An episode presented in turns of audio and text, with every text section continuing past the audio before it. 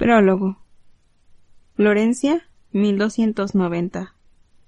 El poeta soltó la nota con mano temblorosa. Permaneció sentado en silencio durante varios minutos, quieto como una estatua. De repente apretó los dientes y se levantó.